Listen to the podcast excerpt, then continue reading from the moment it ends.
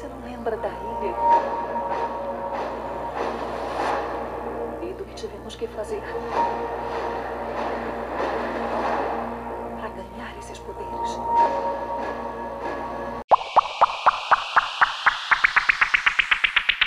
Boa noite, boa tarde, bom dia para você que está ouvindo o Takecast. Eu sou o Michael Fergutz.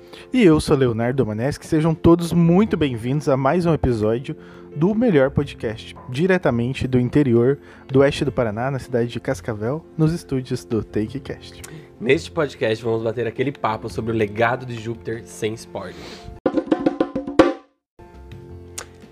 Lembrando, lembrando a todos. Ah, então, lembrando que o podcast está saindo toda sexta-feira às 18 horas. E o último podcast foi sobre a família Mitchell e a revolta das máquinas. Então, se você ainda não ouviu esse episódio, volta lá e escuta, né, Léo? Porque o episódio ficou bom. Verdade, o episódio tá incrível. Então, se você não sabe o que assistir aí, tá horas procurando nos catálogos, escuta esse podcast até o final, pega sua pipoca e fica ligado nessas dicas.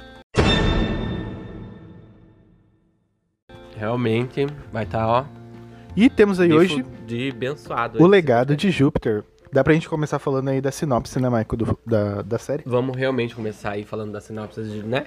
Realmente, realmente, realmente. Você quase fazer um funk de tanto realmente. Mas assim, vamos começar então, gente. Essa história nada mais é, né? Que todo mundo já, já veio pelo trailer e tal. Que trata de super-heróis, essa narrativa. Então a história atual é de um grupo de super-heróis veteranos protegendo a Terra há décadas, enquanto monitora e treina e supervisiona a nova geração de defensores. Olha só Muitos quanta dos coisa. quais são seus próprios descendentes aí, né? Os seus filhos, né? Quanta coisa que tem que aparecer numa série. Eles monitoram, treinam e ainda supervisionam a sua nova geração. Então a série ela começa ali, ela se passa na década de 1930, quando dois irmãos perdem o pai, o Sheldon, que no futuro vira o utópico, né? E o irmão dele, que é o Walter Simpson. É, e dá pra falar que são É que a pipoca tá muito boa. duas linhas do tempo, né, gente? Então, Sheldon, ele é o protagonista e ele fica aí com uma- um grande trauma logo após o seu pai morrer, né? Que realmente ele começa a apresentar que tá louco, né? Começa a ficar louco, Ai, ai. começa a escutar umas vozes e também tem umas visão, né? Acho Olha que aí. todo mundo nessa pandemia tá tendo essas passando por isso aí, um pouco, né? Isso aí, então o Sheldon ele começa a ter alu- alucinações, né? Começa. Realmente parece que ele tá louco.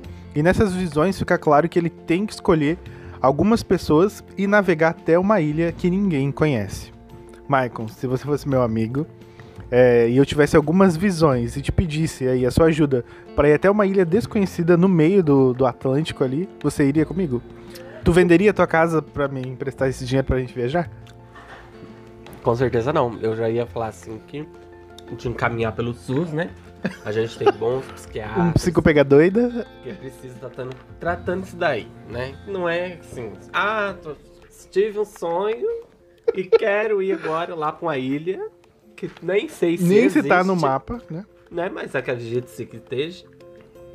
Ainda mais que naquele tempo não tinha GPS, não tinha tecnologia de hoje, né? Estamos falando de 1930. 1900 1130. E bem nesse tempo teve aquela grande depressão, né? A crise das bolsas de lá, do mundo Até eles inteiro. retratam um pouco isso, né? Sim, boa parte da população que tinha dinheiro perde, né? Uhum. E- E o...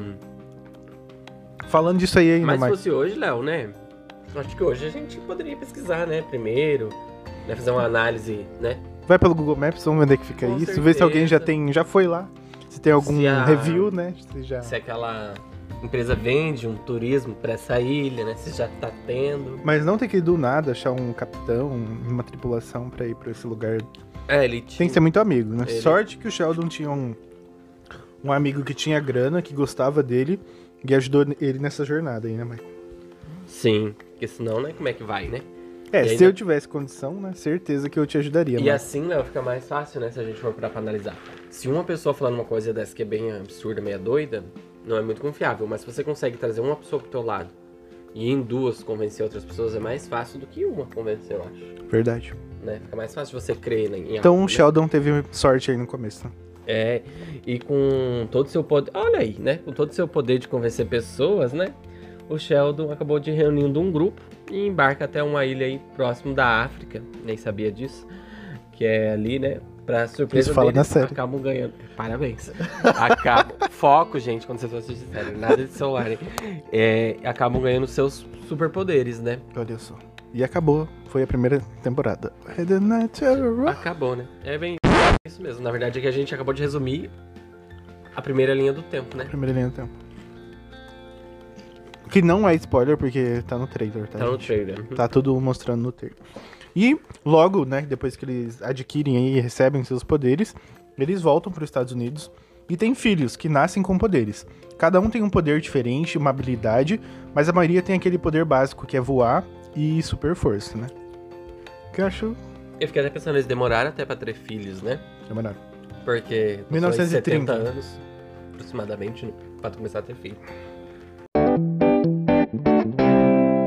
E a série, como eu já comentei agora há pouco, sobre linhas do tempo. Ela traz duas linhas do tempo aí, né?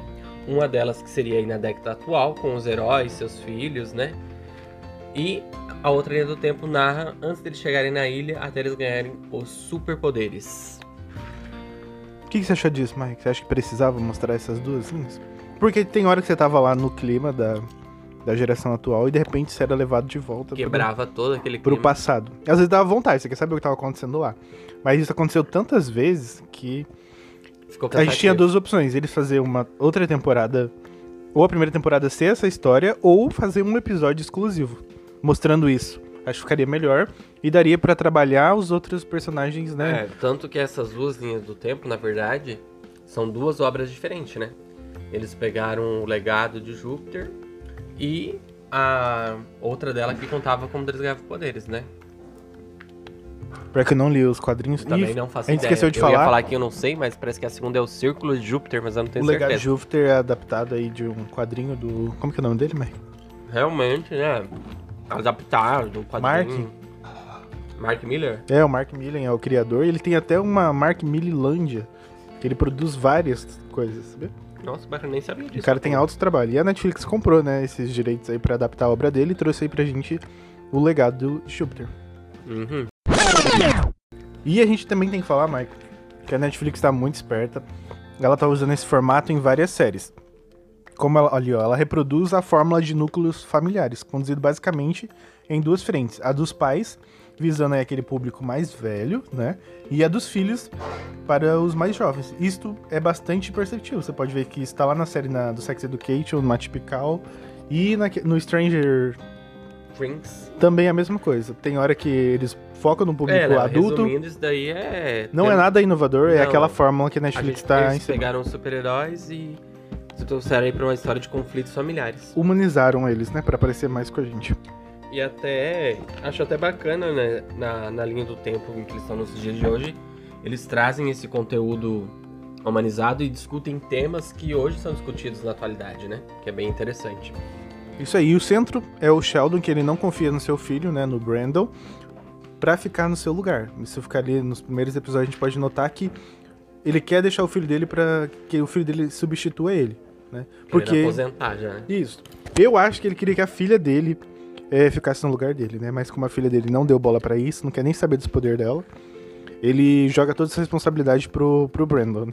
Isso daí que tá aplicado aí, a gente vê em grandes outras produções que retratam os filhos que não querem assumir as empresas do pai, que não querem dar continuidade, né, na profissão do pai. Tem muito essa cobrança do pai querer deixar um legado, né? Ó, aí já vem, né, do tananana. Do Como a outro lado, a gente tem quem? Pro passado. A Grace Sampson, né? A Lei de Liberdade. E o Walter Sampson, né? O Onda Mental. Também começam a questionar aí se o código estabelecido para os heróis da velha guarda é o mesmo adequado para os tempos de hoje. Aí eles começaram a levantar essa discussão aí, né? Porque eles tinham um código que eles aplicavam lá, foi criado lá em 1930, que eles estabeleceram de uma forma um código literalmente assim de como os heróis se portariam no mundo, né? Como eles se comportariam no planeta Terra, sem interferir na humanidade. Eles tinham duas regras. em grandes controles. Duas né? regras principais: não entrar na política, nem tentar governar lugar nenhum e não matar ninguém. Uhum. Que eram os principais pilares aí da, desse código de ética que valia muito bem para aquele tempo, né? Eram os E valores eles- daquela época. E hoje eles começam a se questionar isso. Se não é interessante eles, com os poderes que eles têm, com o conhecimento que eles têm, começar a entrar nesse caso, né? De assumir política, de passar pro público o que é importante ou não, e até a questão da pena de morte, né? Que trabalha bem, eles mostram ali vários, várias opções, né? E os pontos negativos e positivos. E como a gente falou, no meio de tudo isso, a série ela começa a alterar várias vezes pro passado para contar a trajetória até a ilha. Que eu acho que não precisava, a gente já falou Uma no começo. de tempo. Podia E trabalhar vai isso bem volta. melhor em um episódio, ou trazer uma série, a primeira série saiu da ilha. Não, eu acho assim que eles poderiam ter explorado nisso num episódio. Poderia ter alguns flashbacks de alguns detalhes, mas menos flashbacks. assim. Mas, e parece que tava enrolando também. A mesma coisa em vários episódios, como a gente conversou antes, né? Ah, sim, a, a- a- as conversas, tanto do tempo passado. Ele levou quatro episódios lá, né? É, tentando convencer as pessoas. Enquanto no, no tempo atual tinha um corpo lá que eles estavam pra verificar aquele corpo. Quatro episódios em volta daquele corpo também. Não indo pra frente nem pra trás. Tipo, No último a episódio eles história, conseguem a abrir, né? história não tinha um desenvolvimento. Eles estavam presos numa coisa que não ia pra frente nem pra trás. Não trazia fatos novos. Não, apresso- não aprofundaram. Pra mim, não aprofundou os personagens. Tipo assim, eles fizeram. Sei lá. Pra mim ficou muito vago, muito. Faltou. Faltou alguma coisa aí. É, eu espero que se tiver uma próxima temporada eles consigam trabalhar isso melhor. né? Mas por que que faltou, Léo? Você acha? Eu Por acho porque a gente acabou comparando, inevitavelmente, com o grande A sucesso gente da não, Amazon. não, acho que a Netflix mirou, né? No The Boys. Mas não acertou, né? Acertou em Power Rangers. A gente pode falar que The Boys mudou a forma como as pessoas imaginam super-heróis, né? Onde, ele não, onde eles não são boas pessoas e são pessoas normais, boas, ruins, preocupadas aí com suas redes sociais, os status e com a sua imagem. Foi isso que The Boys mostrou pra gente. E Sim. o legado de Júpiter mostra bem essas possibilidades de mundo onde existem super-heróis, né, Michael? Temos heróis aí da velha guarda que pensam de formas diferentes. Sim. E os mais novos querem aproveitar a vida e curtir a vibes e tal. E que a sociedade. E, tipo, e o que a sociedade espera, assim, dos jovens, né? É o que Os acontece nas séries, que eles sejam eles têm uma responsáveis. cobrança, que eles têm responsabilidade, que, que tudo aquela coisa de sempre também. Não foge muito da realidade, porque os jovens também têm, são cobrados Tira os poderes ter os responsabilidade, deles. de São jovens normais. De ter um, né, uma profissão, né? E já temos que avisar aí que essa série mostra temas pesados como sexo, né? Super-heróis explodindo cabeças, rolando, uso de drogas e debates aí até sobre a pena de morte, né? Se vale a pena deixar o vilão vivo ou não. Essa parte eu até achei interessante eles trazer essas temáticas aí. Não, eu acho mostrando que que, a, super-heróis não são tudo aquilo que o povo imagina. Ela traz temas assim bem relevantes, até comparado a The Boys, assim, eu acho que Trouxe tinha, mais, que mais tinha temas. temas familiares assim, importantes hoje na sociedade hoje, que valem assim ser debatidos, né? Mas não souberam aprofundar nos personagens, eu acho assim, trazer pra gente, né? Essa sensação. Então aí, Michael, resumindo, o legado de Júpiter é uma resposta da Netflix ao The Boys da Amazon, né? Dá pra ver que a Netflix realmente mirou no The Boys, mas não conseguiu acertar, né, Não. Michael? Pareceu muito uma série... Ela, ela tem O pessoal uns comparou tons- com... uns tons pastéis assim, laranja. Os efeitos foi comparado a Flash, tarde, né? É, Dos primeiros episódios a gente E, até e comentou lembra isso. muito as séries da CW, assim, tipo. A pegada do Flash, da Supergirl. Com aqueles efeitos de primeira. Mas, ainda assim, parece que Flash e a Supergirl consegue ser mais natural e melhor, no meu ver, do que os efeitos do primeiro episódio. Eu acho que o legado de Júpiter pesou a mão no primeiro episódio. Foi uma batalha que teve lá com vários super-heróis, né? Isso não é um spoiler, porque é logo no comecinho, tem no trailer também. E... A impressão é que é Power Ranger, né, gente? Lá Na hora a gente 90, comentou isso, né, Michael? O porque... que, que tá acontecendo aqui? Eu acho que eles poderiam ter economizado, colocado poucos, já que não tinha orçamento, colocava uns quatro ali, e mais fazer bem feito, né? Tem uma hora que os heróis estão passando, parece que eles estão sendo carregados por cabos. Sim, É aquela E- mesma posição de cabo, assim. sem dar spoiler também, mas no final tem um plot twist, assim, uma reviravolta, né? A gente fica assim, uau, será? Será que vai? Será que vai ter uma segunda temporada? Acredito que vai ter uma segunda temporada, que a Netflix vai investir. E talvez até melhorar e produzir de outra maneira, porque eles vão perceber os erros da primeira temporada, a gente espera, E vão consertar. e né? conserte isso numa segunda Até temporada. troquem, agora. acho. Sim. E é isso, gente. Eu acho que é uma série, assim, que tem que gostar de herói, tem que estar aberto pro novo. Tem que estar muito aberto.